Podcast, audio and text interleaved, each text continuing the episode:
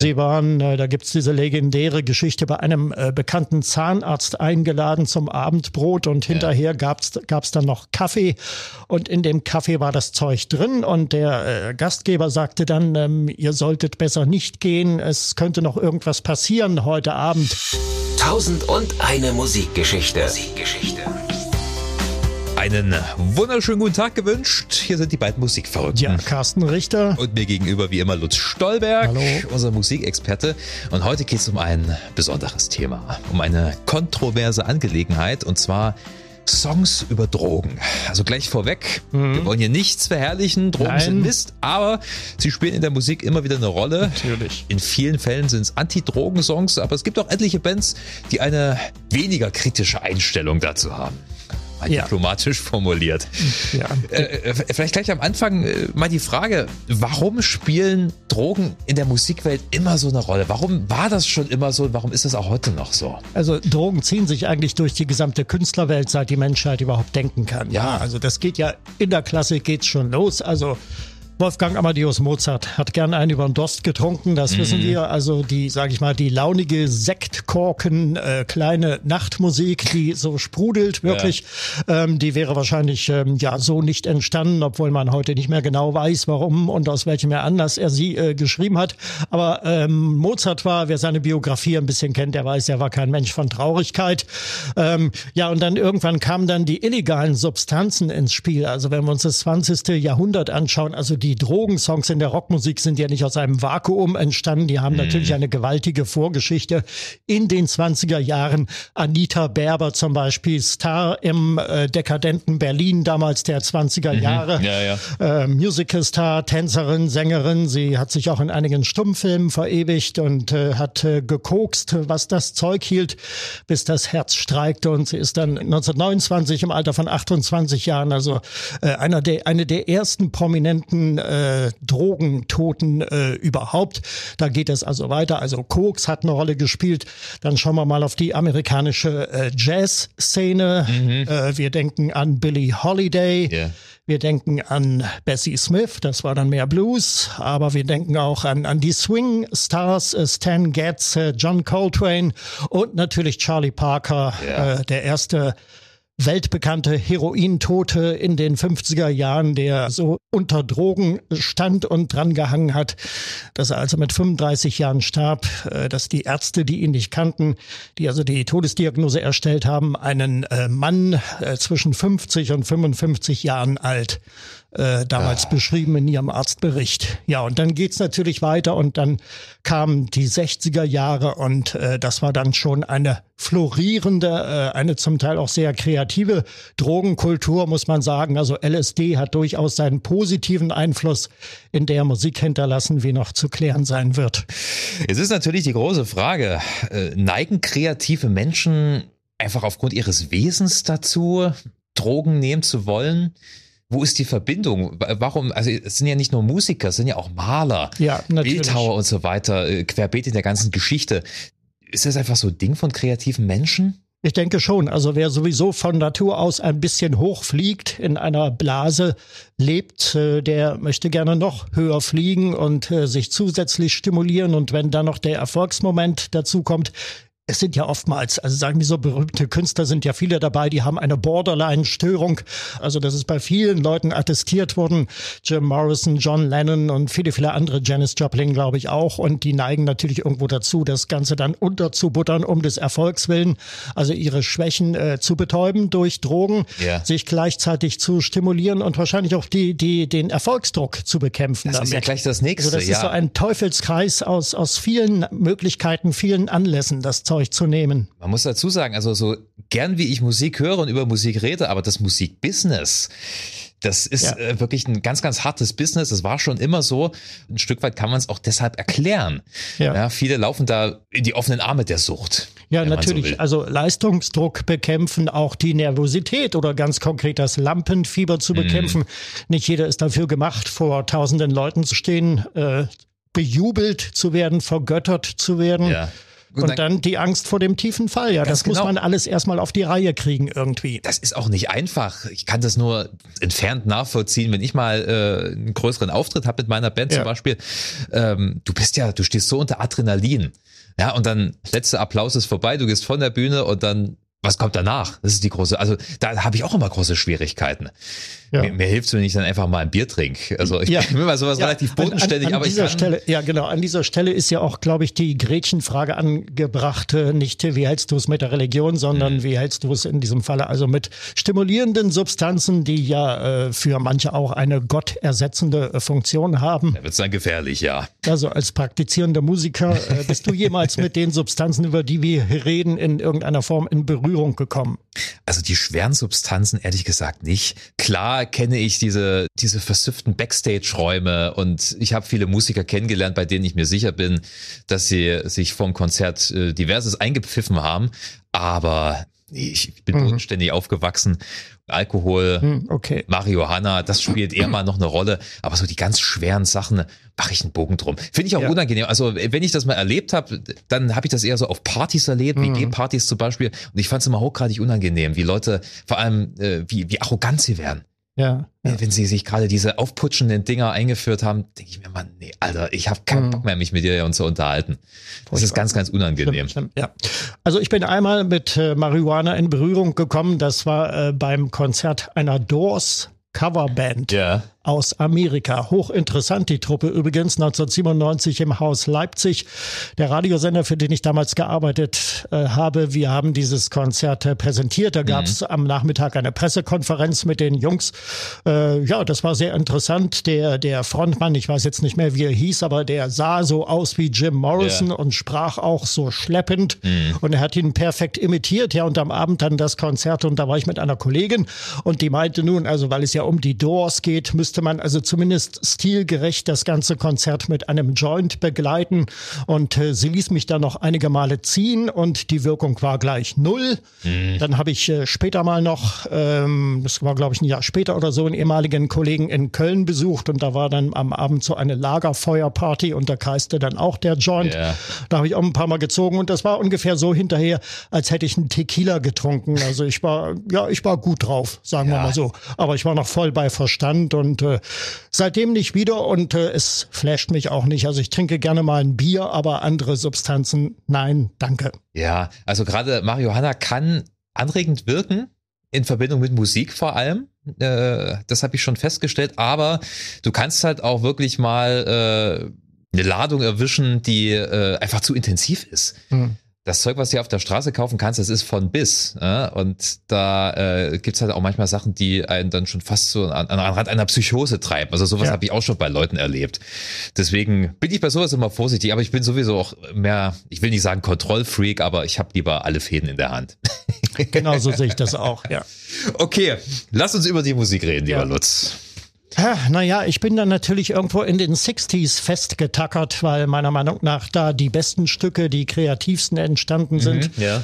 Bis heute streiten sich ja die Geister, was war damals der erste Drogensong. Also viele meinen, es wäre Eight Miles High von den Birds, mhm. äh, aber der ist erst 66 entstanden, der Song. Die Beatles haben damals schon ähm, im Dezember ihr legendäres Pot-Album veröffentlicht, äh, Rubber Soul. Das yeah. war die Platte, wo sie also ganz konkret zugeben, ja, Marihuana hat da schon eine entscheidende Rolle gespielt. Also Day Tripper ist ja ist zwar nicht auf Rubber Soul äh, veröffentlicht, ist aber gleichzeitig entstanden mhm. und äh, parallel zum Album als Single erschienen im Dezember 65 und äh, John Lennon sagte später, das war über LSD, das waren die ersten LSD-Erfahrungen auch, mhm. die er äh, gemacht hat. Die Beatles sind ja eher durch Zufall und eher unfreiwillig mit LSD in Berührung gekommen. Yeah. Sie waren, äh, da gibt's diese legendäre Geschichte, bei einem äh, bekannten Zahnarzt eingeladen zum Abendbrot und hinterher yeah. gab's gab's dann noch Kaffee und in dem Kaffee war das Zeug drin und der äh, Gastgeber sagte dann, ähm, ihr solltet besser nicht gehen, es könnte noch irgendwas passieren heute Abend. Er wartete auf die Wirkung. Und äh, die Beatles dachten, ja, was soll passieren? Jetzt kommen jetzt hier leichte Mädchen und gibt's jetzt hier eine dolle Orgie oder was? Nein, es war dann das LSD, das dann seine Wirkung entfaltete. Und äh, die Beatles haben natürlich nicht, zunächst nicht gewusst, ja. was es ist. Und äh, so ein LSD-Trip wird ja auch beschrieben. Man hat ja auch zwischendurch so, so wahrhaftige Momente, wo man dann wieder ganz klar ist und dann aber der Trip seine Wirkung fortsetzt. Ja. Und ähm, ja, auf die Weise sind die Beatles zum ersten Mal in LSD in Berührung gekommen und äh, ja, haben ja den, äh, die Droge dann später auch zum Kult gemacht in ihrer Musik. Die äh, wahrscheinlich größte Drogenreferenz, sagt man jedenfalls bei den Beatles, ist wahrscheinlich Lucy in the Sky with Diamonds. Ja, natürlich auf jeden Fall. Also da steht die Legende dahinter, wobei es ein Jahr vorher auf Revolver dann auch schon Tomorrow Never Knows gab mhm. von John Lennon. Das war die exakte Beschreibung eines LSD-Trips. Ja. Aber Lucy in the Sky with Diamonds, da haben sie dann ganz offen mit kokettiert, ja auch mit den Initialen. Ja. Und, Lucy äh, in the Sky with Diamonds, LSD. LSD, ja. logisch die Modedroge damals der Hippie-Bewegung. Und ähm, John Lennon bestritt das ja Zeit seines Lebens. Ja. Er berief sich auf diese Kinderzeichnung von seinem äh, Sohn Julian. Ja der vom Kindergarten nach Hause kam und äh, eine, eine Zeichnung vorlegte, auf der er eine Vorschulkameradin gezeichnet hatte, Lucy O'Donnell. Die mhm. Dame existierte also tatsächlich und auch die Kinderzeichnung existiert. Die ist äh, nachweisbar. Also die hat Julian heute noch in Verwahrung und äh, da ist also ein schwebendes Mädchen drauf zu sehen und das also so von sternenhaft äh, leuchtenden Diamanten umgeben ist. Also es ist eine simple Kinderzeichnung. Ja, ja und angeblich äh, war John Lennon davon so geflasht und hat dann da diesen Song geschrieben, die Beatles standen ja enorm unter Druck. Sie mussten ja ständig neues Material liefern. Sie hatten ja damals wirklich Verträge über mehrere Singles pro ja, Jahr ja, ja, und zwei Alben pro Jahr. Das war ja schlimm genug. Also sie waren also neben den stressigen Tourneen, die sie dann absolviert haben, also 1967 dann nicht mehr zu mhm. Zeiten von Sgt. Pepper. Da wollten sie dann aber, nicht mehr, ja. Klar, aber standen äh, enorm unter Druck und mussten also ständig neues Material liefern und darum haben sie alle möglichen Einflüsse um sich herum aufgenommen und haben das zu Songs verarbeitet. Natürlich kamen da auch die Drogen nicht zu kurz und äh, bei aller Leugnung des Mr. Lennon, ich bin mir ziemlich sicher, er hat schon gewusst, was er da tat, als er den Song schrieb ja. und hat also bewusst auch damit kokettiert. Er hat dann später mal nach der Beatles-Trennung in einem Interview äh, gesagt, in einer Talkshow, da gab es dann großes Gelächter. Äh, ja, also äh, er kann damit also überhaupt nichts anfangen mit diesen Verdächtigungen, mit den, mit den Initialen und äh, er habe, nachdem das also kam, äh, alle Beatles-Songs durchgeprüft auf die Anfangsbuchstaben, auf die Initialen. Fehlanzeige. ja, Lennon hatte ja auch einen sehr besonderen Sinn für Humor der schlägt sich, glaube ich, auch in diesem Text nieder. Das wird ja auch immer so ein bisschen angespielt auf diese mhm. Alice im Wunderland. Ja, Alice Welt. im Wunderland, ja, natürlich. Es ist ein sehr schöner Text. Ich mag ja. den. Also es, es ergibt nicht viel Sinn, aber darum geht's auch nicht. Es geht Nö. um Surrealismus und es geht um den Klang der Worte und davon hat Lennon eben eine Menge verstanden. Ja, aber apropos Alice im Wonderland, es gibt noch einen anderen 60er-Song, der ja. direkt darauf anspielt, und zwar White Rabbit von Jefferson Airplane. Ja, ein wunderbares Stück Musik. Mhm. Grace Slick singt mit großer Stimme. Ja. Ähm, ja, es geht ganz langsam los und wahrscheinlich so wie ein LSD-Trip beginnt eher genau. unspektakulär und dann entfaltet sich das Ganze aber was ich sehr interessant finde, sie hatte sich äh, für diesen Song inspirieren lassen von zwei Werken und zwar einmal von Miles Davis, Sketches of Spain. Das ist ein längeres Instrumentalwerk. Miles mhm. Davis ist ja ein großer äh, Jazz-Trompeter gewesen, der auch in den 60ern sehr viel experimentiert hat. Der hat auch das psychedelische Zeitalter sehr mitgenommen. Bitches Brew. Bitches Brew ja. zum Beispiel hat damals auch sehr, sehr viele Zeitgenossen inspiriert. Und sie ähm, hatte großen Einfluss aus den Bolero aus Maurice Ravels Bolero mhm. gezogen. Okay. Äh, und zwar äh, wahrscheinlich einfach der Songaufbau. Das ja. ist ja auch so ein einziges Crescendo. Der, ich finde Bolero klasse. Es passiert eigentlich auch. nicht so viel, außer dass immer mehr Instrumente dazukommen. Es mhm. wird immer lauter und es wird auch ein Stück schneller und dann gibt es das große Finale. Und so ist White Rabbit ein Stück weit auch aufgebaut, dass sie dann zum Schluss dieses In Your Head skandiert ja. die ganze Zeit. Ja, es ist der perfekte Psychedelic Rock Song, wenn man so will. Mhm. Und auch einer der ersten Drogensongs, die es an der Zensur vorbeigeschafft haben. Ja. Der lief im Radio, auf ja, und runter. Ja. Und auch heute noch äh, ist es eine große popkulturelle Referenz. Also immer wenn es in irgendeiner Serie, in irgendeinem Film um Drogen geht und um die 60er, der Song muss laufen. Ja, es beginnt mit One Pill makes you nervous, One Makes you Pill larger. makes you, makes you uh, small. Ja. Und ja, genau, also da ist dann schon die Pille, also wird dann schon damit angeführt, ne? Ja. Go ask Alice when she's 10 feet tall. Frag Alice, Ja. wenn sie 10 Fuß groß ist. okay.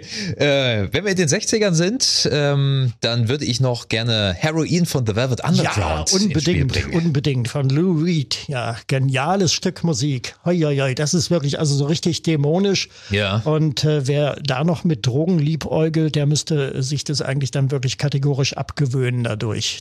Es fängt an mit, mit einem, ähm, ja, mit Gitarre fängt es an und dann kommt dieses Harmonium Ja. und äh, das spielt die ganze Zeit über einen Ton. Ja.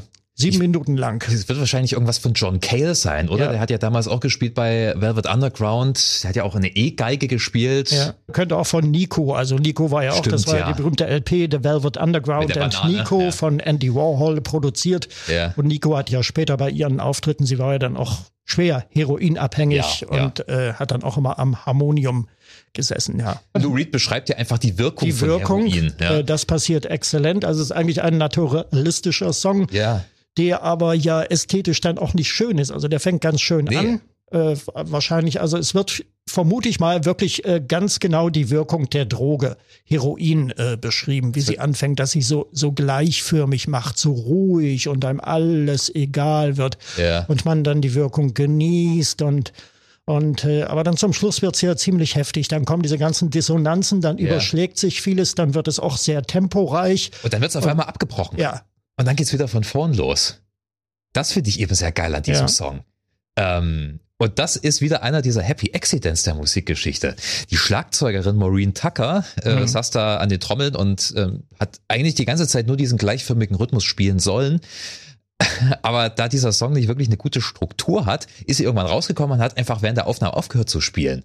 Und dadurch ist dieser Bruch entstanden und dann Mhm. haben die anderen sich darauf eingestellt und wieder von vorn angefangen. Das, aber, aber ich meine, es, es war ein Zufall, aber es verdeutlicht wirklich diese Drogenwirkung so wunderbar. Ja. Es geht Hand in Hand, Text und Musik, äh, und das mag ich sehr an diesem Song. Mhm. Auch das Dissonante. ja, Ähm, ja, ja. Wenn wir auf den, auf den Text gucken, äh, mal so übersetzt, ich weiß einfach nicht, wo es lang geht, aber ich versuche ins Königreich zu gelangen, denn es gibt mir das Gefühl, ich wäre ein Mann, wenn ich die Spitze in meine Vene bohre. Ja, Ist schon sehr genau. eindeutig. Ne? ja. Also ich sag mal so, dieser dröhnende Akkord da, dieser Ton, ähm, also wenn man da die Augen schließt, ich sehe dann so richtig, wie das Zeug durch die Adern fließt, Ja, durch die Venen. Genau. Was gibt's noch? Sind wir immer noch in den 60ern? Da Ja, einiges, äh, also vielleicht noch ein Wort äh, zu den Birds. Also äh, damals auch sehr stark beachtet. Eight Miles High, auch nicht verboten, also noch nicht. Man muss ja bedenken, also bis 1966 war LSD ja noch legal. Mhm. Also es wurde ja, es wurde ja damit geforscht und heute übrigens wieder. Ja. Neulich eine Fernsehreportage gesehen und äh, das Microdosing, das sogenannte, ist ja ein großer Modetrend heutzutage, wo man also ganz wenig nimmt, LSD, dann ist man noch klar bei Verstand und ist aber wohl angeblich sehr gut drauf. Naja, ich weiß nicht. Beziehungsweise es ist ja auch ein Stück weit dafür da, sich mental zu öffnen. Äh, ja, Der, der menschliche Geist, ich, ich will jetzt hier nicht abdriften in pseudomedizinische Ecken, aber ähm, die menschliche Wahrnehmung ist ja zu sehr viel fähig. Äh, klar, damals wurde es hart übertrieben, weil Ja. die Dosis extrem ja, hoch war. Ich weiß, ich, ich bin nicht so hundertprozentig abgeneigt, wenn man das natürlich medizinisch beobachtet, äh, äh, zu sich nimmt in kleinen Mikrodosen. Vielleicht kommt man dann zu diversen Erkenntnissen. Ich denke mal, es muss was dran sein, aber für mich wäre es keine Option. ja, ich hätte da auch keinen Bock drauf. Nein, äh, aber ja, Eight Miles High war, war 66 eine Single von den Birds Ja. und äh, interessant an dem Stück Musik ist eigentlich das nervöse Gezupfe von David Crosby. Hm. Also da haben wir dann dann wieder diese diese ähm, äh, 12-String-Gitarre auch von, von äh, Roger McGuinn und äh, das war ja immer so das Birds. aufhellende Element Ja. bei den Birds. Also wenn ich so an die Bob Dylan-Covers denke, Ja, äh, oder Pete Seeger, äh, Turn, Turn, Turn beispielsweise.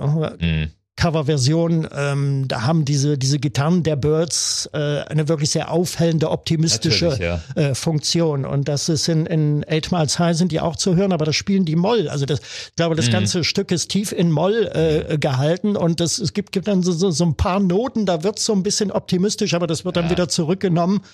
Und ähm, ja, es ist schon, schon dämonisch irgendwie. Entstanden äh, während eines Fluges äh, von David Crosby und Roger McQuinn von LA nach London. Ja. Also Eight Miles High ist eine ziemlich präzise Höhenangabe. Das waren, waren also die 10.000 Meter Reiseflughöhe in dem Flugzeug. Ja, also das war die Inspiration und äh, es wird dann aber viel äh, halluzinatorisches Zeug äh, beschrieben, was äh, eindeutig auf den Einfluss der Droge dann auch hinweist. Mir fällt gerade auf, es gibt eigentlich wenige Songs über Drogen, die optimistischen Grundcharakter haben. Lucy in the Sky with Diamonds würde ich jetzt auch nicht einen richtigen Optimismus bescheinigen. Auch das ist ja eher getragen und schwer auf, auf, auf seine Art und Weise. Auch sehr interessant. Das stimmt. Also ich wüsste jetzt auch keinen Drogensong, der so richtig euphorisierend irgendwie wirkt. Ich ja, glaube, glaube, dass Songs über Drogen immer äh, den Verlauf des Rausches auch widerspiegeln. Ja. Und der ist am Anfang, ist der sicherlich äh, sehr positiv äh, stimmend und dann gegen Ende hin aber kommt dann irgendwie der Kater. Genau. Es gibt äh, bei den Doors, die ja bekanntlich Substanzen auch nicht abgeneigt waren, ganz im Gegenteil, äh, gibt es äh, Beispiele, wo Jim Morrison besonders bei Live-Konzerten ähm, hin und wieder spricht, improvisiert. Das mhm. gab es ja oft, gerade so bei den längeren Stücken, die ja. End oder When the Music's Over. Und äh, die Musiker wussten ja auch immer nicht so genau, wo geht's jetzt hin mit Morrison. Ja. Dreht er jetzt ab, driftet er ab oder entfaltet er seine Genialität? Und äh, da gibt's manchmal die Ansage, this is the best part of the trip. Also das ist sicherlich auch ähm, Junkie-Slogan, also ja. zumindest aus dem, aus dem LSD-Bereich. Ja. Äh, Genau, also das ist, ist dann so eine Momentaufnahme, der, der Best Part, also der beste Teil des Trips. Eine, mhm. eine Momentaufnahme, wo aber eben halt auch nicht die Droge, der Drogenrausch in seinem ganzen Verlauf äh, dann dokumentiert wird. Da muss man sich dann eben doch schon einen Teil der Songs angucken, äh, von denen wir einige schon genannt haben. Lass uns mal ein kleines bisschen äh, weitergehen im Zeitverlauf. Die, diese typische 60er Jahre Naivität, würde ich jetzt das mal so nennen. Ne? Die, die mhm. wurde dann langsam abgelöst von, von der 70er Jahre Katerstimmung. Es ja. gab nicht mehr diese große Experimentierfreude. Drogen nehmen war dann auf einmal schon fast was Pragmatisches geworden. Richtig, es gab ja auch die ersten Drogentoten, ja. also das ging ja dann Schlag auf Schlag, also Brian Jones 69, ja. Club 27, dann ähm, Al Wilson von ja. Canned Heat, äh, hat ja auch noch, da haben also zumindest ähm, Barbiturate eine Rolle gespielt ja. bei seinem Tod. Äh, klar, also Janis Joplin, Jim Morrison, Jimi Hendrix und ja. so weiter, das war schon recht ernüchternd. Und da gab, gab es auch schon die ersten Anti-Drogen-Songs, also John Lennon Called Turkey zum mhm. Beispiel 1969 wo er die äh, Entzugserscheinungen äh, nach äh, seiner Heroinsucht äh, beschreibt. Ja. ja, ja. Das ging ja damals auch los, dass die Stars der 60er ähm, die ersten Entzugserfahrungen hinter sich ja. hatten oder äh, schon längere Zeit clean waren, weil sie halt auch gemerkt haben, das ist jetzt hier echt nicht die Erfüllung. Und wenn ich noch eine Weile weiterleben möchte, dann sollte ich dann vielleicht mal die Finger von lassen.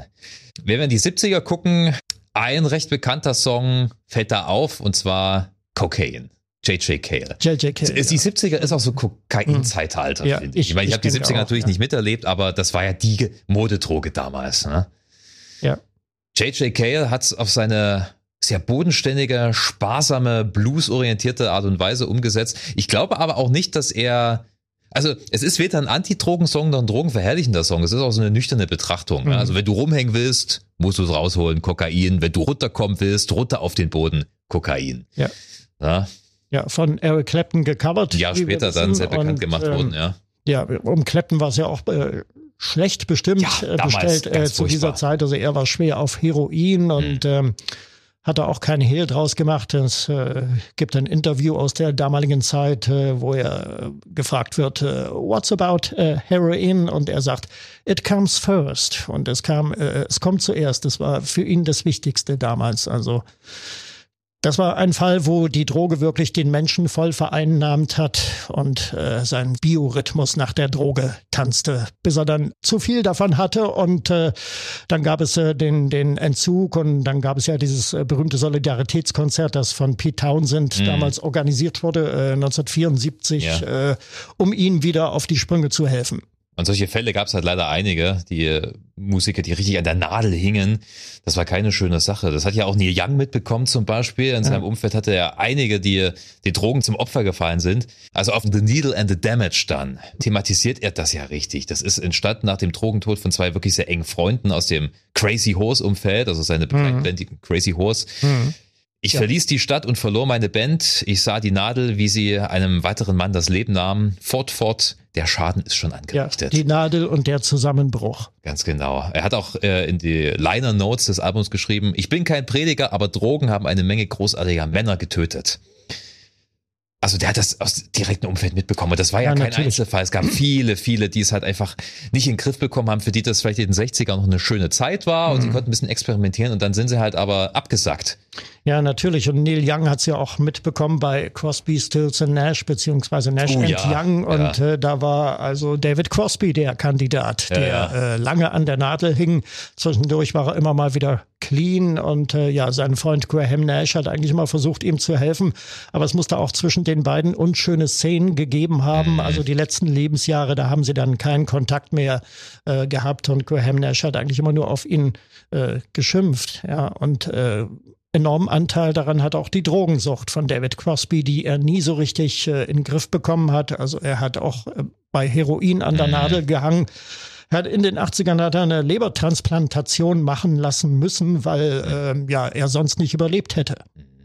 Er saß ja auch mal im Gefängnis eine ganze Weile, oder? Er saß im Gefängnis wegen, wegen unerlaubten Waffenbesitzes, auch immer wieder mal wegen Drogen ja. und ähm, ja, das ist interessant. Also ich habe Crosby, Stills and Nash 2013 live gesehen in Dresden ja. in der jungen Garde und äh, zu der Zeit war ähm, David Crosby wohl nicht auf Drogen, aber er war zumindest wieder sehr isoliert. Man hat nicht miteinander geredet, ja. äh, was man diesem Auftritt, diesem genialen Auftritt da überhaupt nicht angemerkt hat. Ja, die haben ja auch, aber, also der war bis zum Schluss noch wunderbar bei Stimme. Ja, ja, ja. Ich wollte eigentlich gar nicht so chronologisch hier durchgehen, aber wenn wir gerade in den hm. 70ern sind, ähm, möchte ich noch einen wirklich guten Song erwähnen, der allerdings eine absolut unreflektierte Auseinandersetzung mit Kokain hat, und zwar Snowblind von Black Sabbath. Ah ja. Mhm. Es ist vom vierten Studioalbum von Black Sabbath, Volume 4. Also es ist ein absolut kokaingeschwängertes Album. Die hatten damals in ähm, Amerika aufgenommen, in LA, glaube ich. Und das ging so weit, dass die Lautsprecherboxen regelmäßig geliefert bekommen hatten, gefüllt mit Kokain. Ja, so dekadent war das damals in den 70ern. Und die haben immer mehr die Kontrolle verloren über ihren Konsum und über sich selbst. Mhm. Der Song allerdings, Snowblind, das ist ein wunderbarer Black Sabbath-Song. Also es hat dieses, diesen, so, so ein schweres äh, Gitarrenriff, diesen ja. psychedelisch angehauchten Sound und Tempowechsel Allerdings, wie gesagt, die Auseinandersetzung mit Kokain ist nicht sehr reflektiert. Ne? Also okay. Also was du bekommst und was du siehst, sind Dinge, welche nicht so einfach daherkommen. In meinen Adern rauscht die Glückseligkeit, mhm. in meinem Gehirn befinden sich Eiszapfen. Mhm. Ozzy Osbourne ja. zum Thema Kokain. Naja, gut, aber es ist da zumindest auch so eine, so eine negative, so ein negativer Einfluss äh, irgendwie erkennbar. Ich weiß nicht, ob sie es als also, negativ wahrgenommen ja. hatten. Sie waren auf jeden Fall extrem süchtig danach und mhm. vielleicht fanden sie es auch toll, Eiszapfen im Gehirn zu haben wie du schon sagtest, die 70er, das Kokain geschwängerte Jahrzehnt. Und dann gab es ja auch all die Künstler, von denen man das eigentlich damals nie vermutet hätte. Ne? Ja. Also zu DDR-Zeiten. Also wir hatten ja die Musikpresse nicht aus dem Ausland und man äh, konnte also kaum Hintergrundberichte erfahren. Ähm, ja, Fleetwood Mac ist zum Beispiel so ein, mhm. so ein Beispiel. Rumors äh, 1977, wo Kokain auch eine enorme Rolle gespielt hat. Und ja. was sich dann in dem Finale Gold Dust Woman ja. auch reflektiert von äh, Stevie Nicks im grandioser Song, wie ich finde, musikalisch. Ähm, ja, und da schildert sie auch ihre Kokainsucht, aber eben auch wenig distanziert, sondern es ähm, artet mehr aus in eine naturalistische Beschreibung.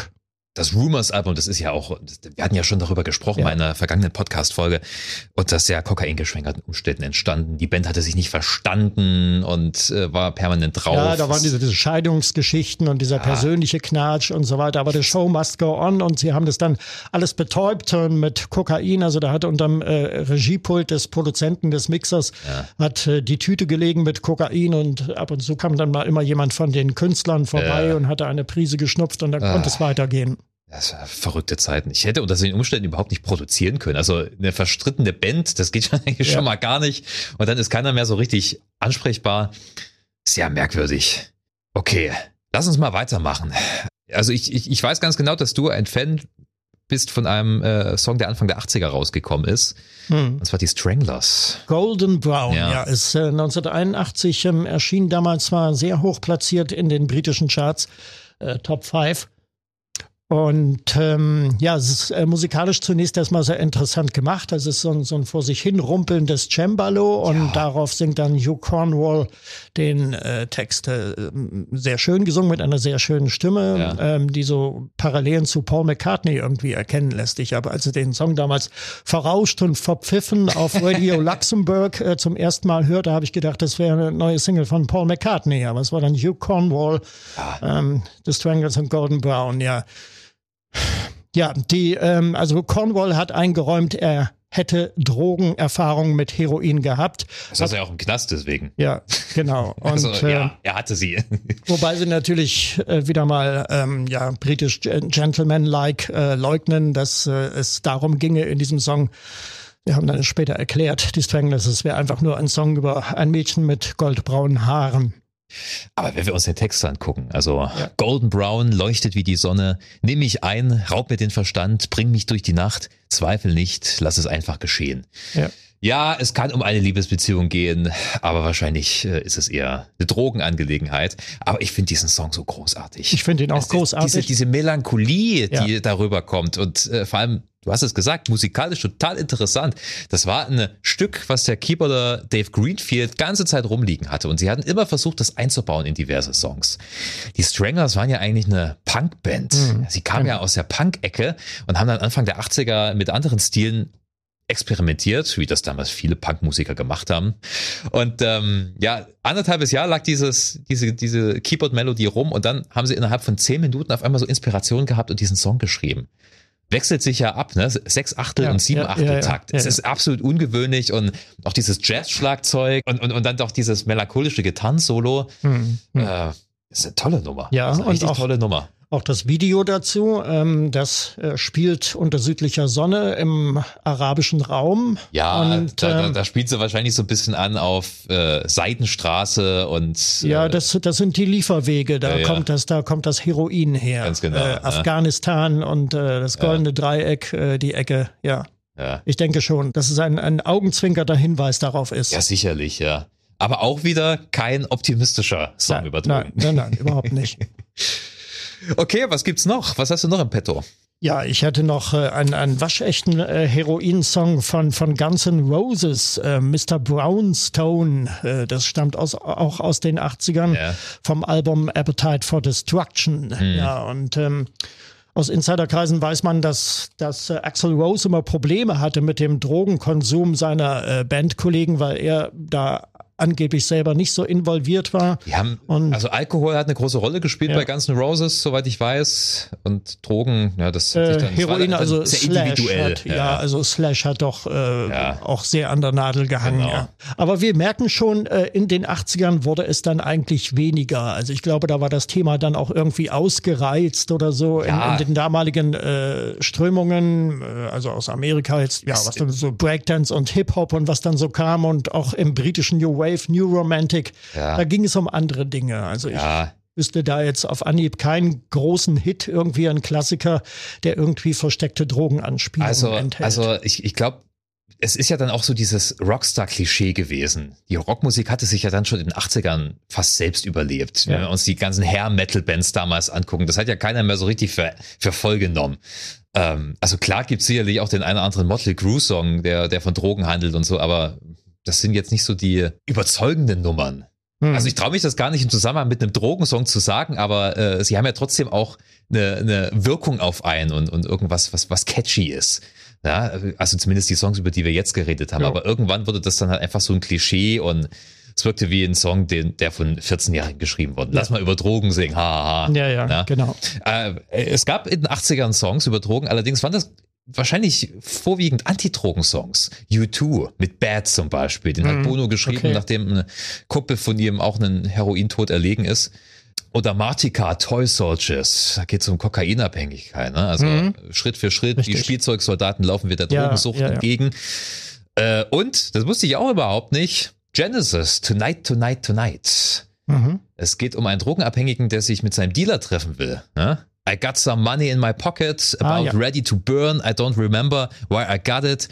I gotta get it to you. Also ich habe hier Geld, das mhm. will ich jetzt auf den Kopf hauen. Ich keine Ahnung, wer ich die Kohle habe, aber du kriegst sie. Okay. Ja. ja.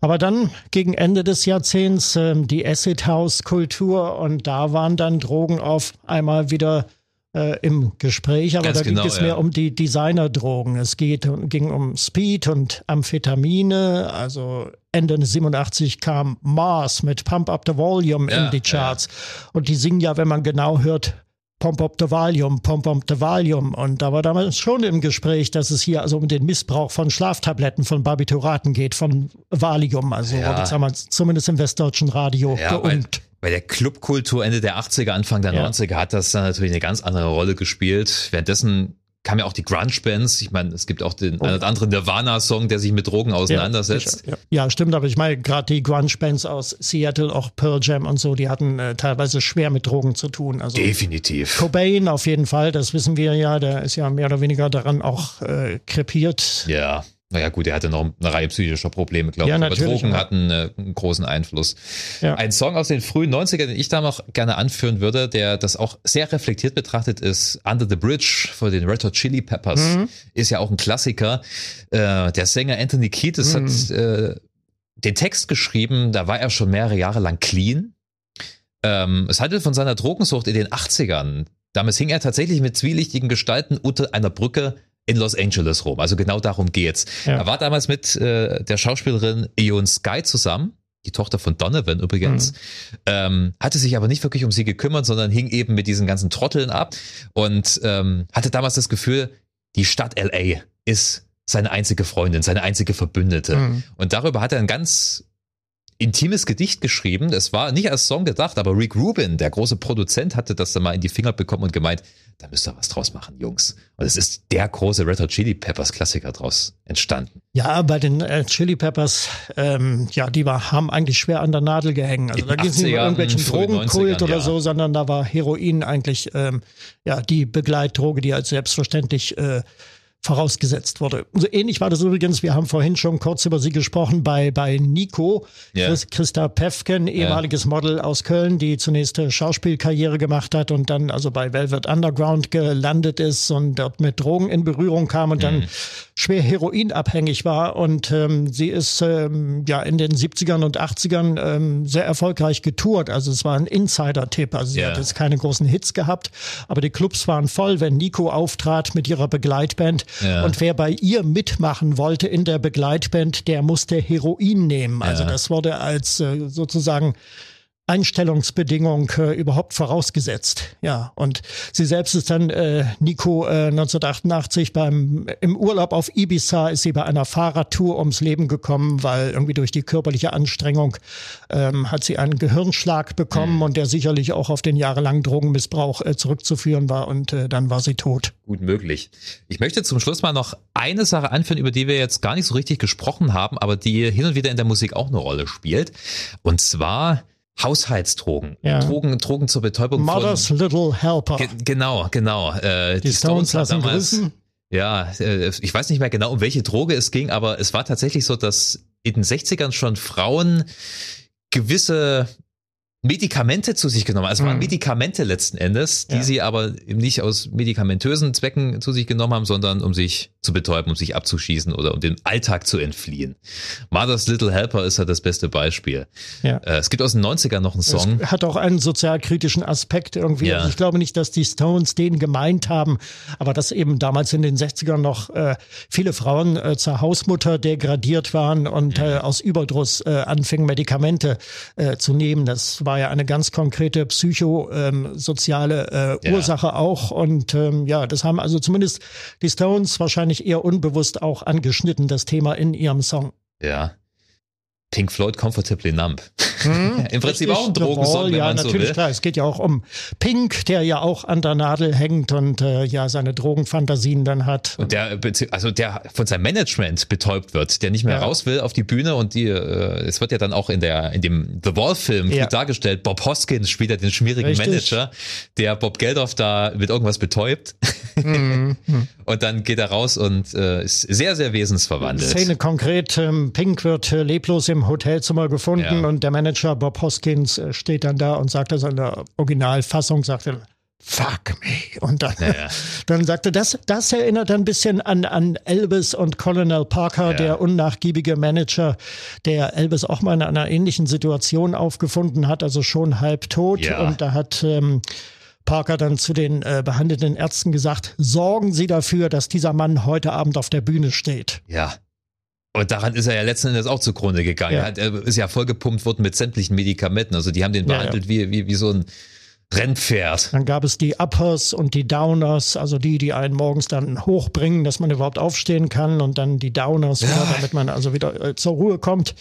Ja, wenn wir da an die 80er denken, ich sage nur Rainer Werner Fassbinder, Ja. begnadeter Regisseur, der aber offen damit kokettiert hat, man könne in 15 Jahren keine 43 Filme nur von grünem Tee alleine drehen. Nee. Damit hat er also den Einfluss seiner Substanzen äh, zumindest eingestanden, an der er dann, also er hat sich zu Tode gekokst im äh, Juni 1982 damals mit 37 Jahren. Ja, ich meine, es sind viele Filme entstanden, Angst, Ja. Essen, Seele auf und so, aber Geniale äh, Filme natürlich, aber hat seinen Preis. ja. Also ihr merkt schon, Musik und Drogen oder Kunst und Drogen Mhm. im Allgemeinen, das ist eine Sache, die immer wieder eine Rolle spielt.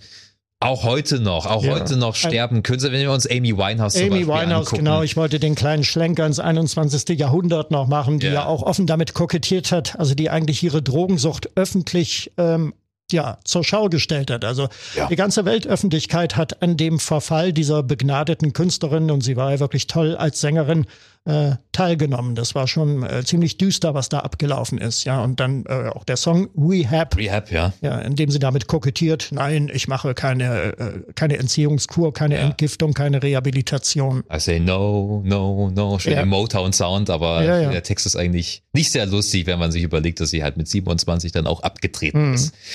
Ja, es wird vermutlich immer noch eine Rolle spielen, dadurch, dass die Scheiße nach wie vor im Umlauf ist. Ja, und natürlich. immer noch äh, ja, sehr rege, ein reges Geschäftsmodell ist für viele Menschen. Ich sehe auch der Legalisierung äh, gewisser äh, Substanzen, äh, die ja geplant ist, hier in Deutschland äh, skeptisch entgegen, muss ich sagen. Also ich lebe irgendwo noch den Traum von einer drogenfreien Gesellschaft, aber das wird wohl eine Illusion bleiben. Ich äh, glaube auch, das ist keine Realität, die ich sehe. Zumindest in nächster Zeit nicht. Also, so viel zu diesem Thema. Guckt euch gerne den Beschreibungstext an. Da äh, listen wir nochmal ein paar weitere Songs auf, über die wir jetzt nicht sprechen konnten. Und dann hören wir uns in der nächsten Folge wieder. Ja. Vielen Dank, Lutz. Es war wieder Sehr mal ein sehr gerne. interessantes Gespräch. Euch vielen Dank fürs Hören. Bleibt schön gesund, bleibt uns gut. gewogen. Tschüss. Bis bald. Tschüss.